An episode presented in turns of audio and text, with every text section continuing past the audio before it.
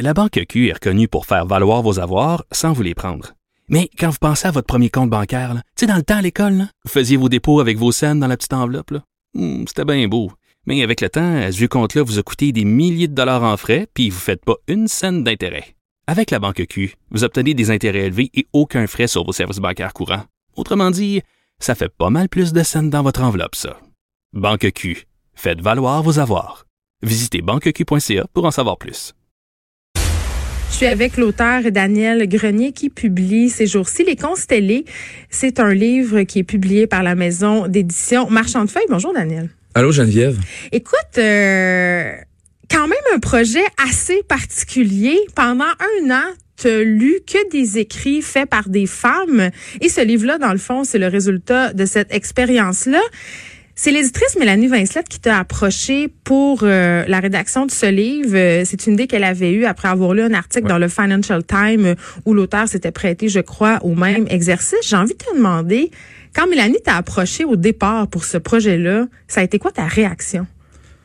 Euh, ben, ben, l'enthousiasme, euh, tu sais, comme sincère dès le début, parce que, ben, premièrement, toi et moi, on est dans le milieu du livre. On, c'est quand même rare qu'on se fait offrir des projets Ou qu'on s'en fait euh, offrir, c'est euh, des recueils de nouvelles collectives, c'est moins, Et là, c'est moins OK, euh, Daniel, ça te tente-tu de m'écrire un livre? Puis là, je te propose, tu sais, comme, elle, elle m'a pas proposé une liste de lectures euh, établie d'avance, Ouais, Mélanie, mais elle m'a envoyé des pistes comme ça. Ça serait le fun que tu te mettes un peu en danger sur certaines lectures et tout, pas aller lire juste euh, euh, les femmes que tu connais, par exemple, pour que ce soit, pour que ce soit trop Mais c'est facile. ça, euh, comment vous les avez choisis, Ben, ces c'est moi, c'est moi qui ai finalement monté ma liste de lecture au fil de l'année en choisissant préalablement. Tu as, probablement regardé un petit peu là, comment le livre est fait. Oui, c'est par mois. c'est un journal de lecture qui est mensuel, donc janvier, février, mars, etc. On a, Il y a des on thèmes. des thèmes, des, Ouais. théma- des grandes thématiques.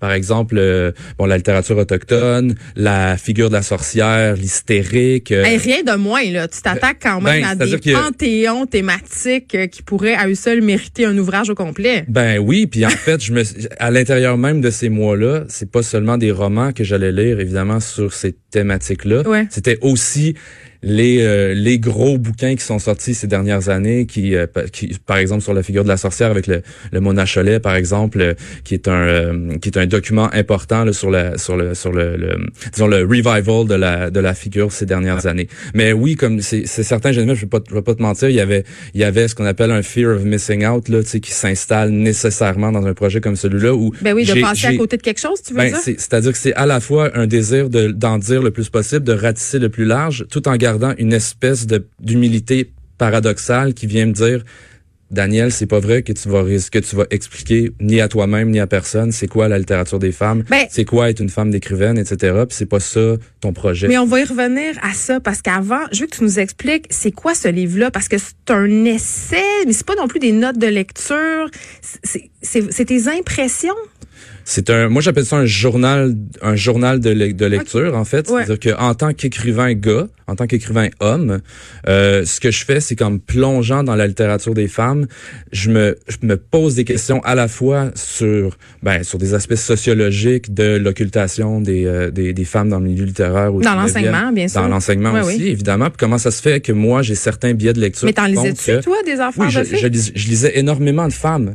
Ouais. J'ai toujours lu beaucoup de- de- mais tu l'idée me serait pas venue nécessairement de faire ce projet-là par moi-même. C'est-à-dire que oui, j'aurais pu avoir l'idée de lire exclusivement des femmes pendant un an, Ouais. mais j'aurais pas écrit le, le, le fait d'écrire un livre là-dessus. Il fallait que j'aille un incitatif, évidemment. Là, Là, en- c'est un livre de 600 pages, Daniel Grenier. Là, ma question va être vraiment simple. là. Mhm. T'as lu des femmes pendant un an, t'as écrit ce livre-là pendant un an, ça a donné 600 pages, t'as un enfant. Est-ce que tu dors la nuit?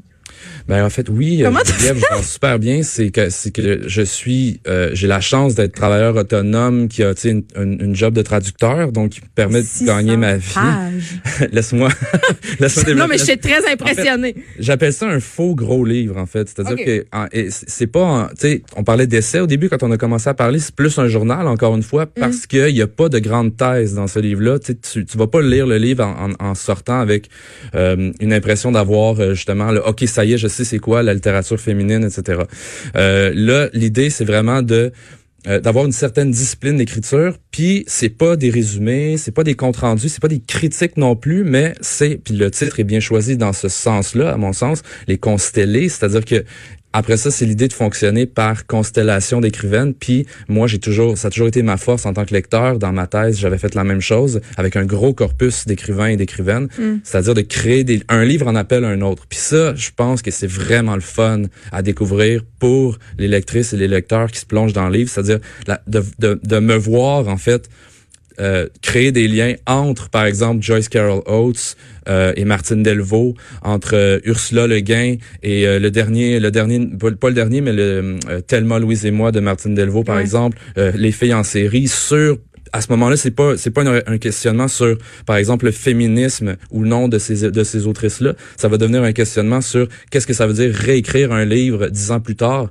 un essai séminal de Ursula Le Guin qu'elle a réécrit dix ans plus tard, euh, en étant plus tout à fait d'accord avec ce qu'elle écrivait elle-même. Et les filles en série, moi l'exemple, c'est ce qui me vient, c'est ce qui me frappe quand je lis Ursula Le Guin, c'est ah mais c'est vrai, Martine, elle a sorti son, elle a ressorti son livre avec une nouvelle introduction à peine trois ans plus tard pour mon, pour ça, ça montre à quel point les choses changent, changent vite dans ce genre de, euh, de domaine-là d'essai, d'essayistique. Ouais. Tu as parlé euh, tantôt euh, bon, peut-être de tes appréhensions. Puis là, je veux vraiment pas être bête, mais il faut vraiment que je le dise. Quand j'ai eu vent de ce projet-là, Daniel, j'étais assez mitigée. Je me disais, en quoi on a besoin de ton regard d'homme blanc privilégié sur de la littérature écrite par des femmes? C'était vraiment, c'est la première question qui m'est venue. Mais je, je pense que tu probablement pas la seule euh, qui va se poser cette question-là. Mais moi, je te la pose, par exemple. Euh, je, je, pourrais pas dire que j'ai une que j'ai une réponse satisfaisante dans la mesure où euh,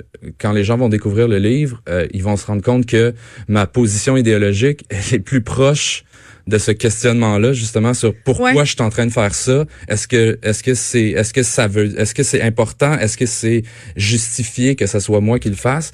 Elle est plus proche de ça que d'une espèce de réflexion sur le tu sais ah euh, moi j'ai le droit de prendre la parole, pourquoi pas? Pourquoi j'irais Pourquoi je foncerais pas dans le tas pour euh, m'expliquer tout ça, etc.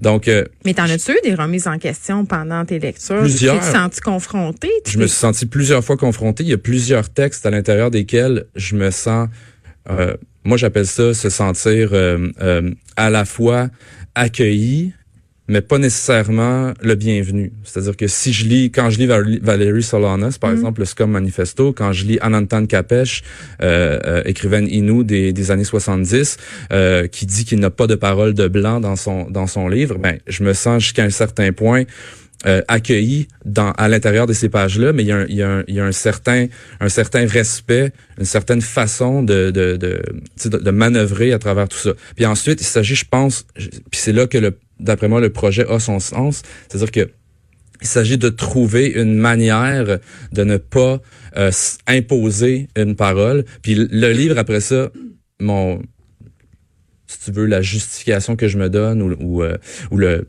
le droit que je me suis donné finalement, c'est qu'après ça, le livre lui-même devient une, vraie fenêtre sur euh, ces œuvres-là qui parfois sont des œuvres méconnues qui ont pas qui sont passées un peu sous le radar par exemple. Oui mais c'est comme de dire euh, parce que moi des hommes là j'en lis depuis que je suis née je m'en fais enseigner je m'en ai fait enseigner à l'université. C'est comme de dire que de lire des femmes c'est un exploit. D'ailleurs Mélanie Vincelette a eu des propos que j'ai trouvé un peu maladroits. Elle a dit à ma connaissance c'est le seul homme au monde qui a lu des femmes pendant un an. Vraiment c'est cette idée que lire des femmes c'est comme faut se forcer, c'est un exploit, waouh waouh bravo. Il y a comme de quoi là qui moi me, me, me mm. dérange comme lectrice, ben, comme autrice. fondamentalement, évidemment, je suis d'accord avec toi. Moi, je le vois pas comme un comme un exploit, je le vois comme une expérience euh, que, que, je, que, que, que, que j'aurais menée, etc. Puis ça, ce que ça fait, c'est que Mélanie, elle savait quand elle m'a proposé le projet, c'est que ce que ça fait, c'est que ça que vous marchez sur des œufs?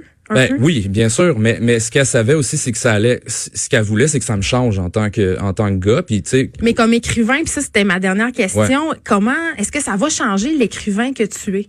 Je sais pas si ça va. Ben oui, dans la mesure où euh, moi, ce que je découvre avec cette année-là, c'est mm. euh, tu, vas être probablement d'accord avec moi parce que je sais que tu en lis beaucoup aussi. C'est la, la ben, en fait, je la connaissais bien la non-fiction, la, la, le, le, le, le, principe du mémoire, le principe de l'écriture autobiographique. Tu parles de l'autofiction. Ben pas l'autofiction en particulier, mais tu sais comme le le le le le, le, le récit autobiographique américaine journalistique par exemple et tout ça qui est qui est, qui qui qui est fait de manière magistrale par des journalistes, des écrivaines euh, euh, depuis plusieurs années, surtout dans le milieu anglo-saxon, mais qui se répand euh, de plus en plus en France. Puis moi ça ça m'allume aussi. Mais ça c'est d'un point de vue purement personnel, mais ce que j'allais dire c'est que le projet ce qui ce qui me fait découvrir c'est en fait euh, encore une fois, pour, pour revenir à la, au regard sociologique porté sur l'occultation des femmes, ben là, ça, ça me fait me rendre compte à quel point moi, je ne suis plus seulement un écrivain qui, qui promeut mon œuvre personnelle, c'est-à-dire que j'ai, je suis un acteur à l'intérieur